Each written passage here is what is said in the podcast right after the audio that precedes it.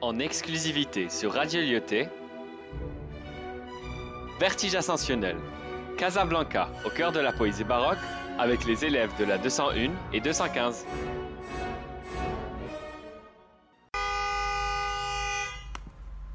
Un bâtiment avec une vue exceptionnelle.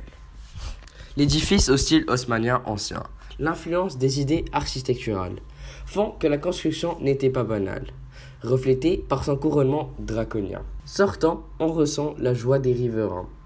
Un immeuble comptant une entrée principale donnant sur un rayon de soleil matinal, se baladant sur un chemin contemporain.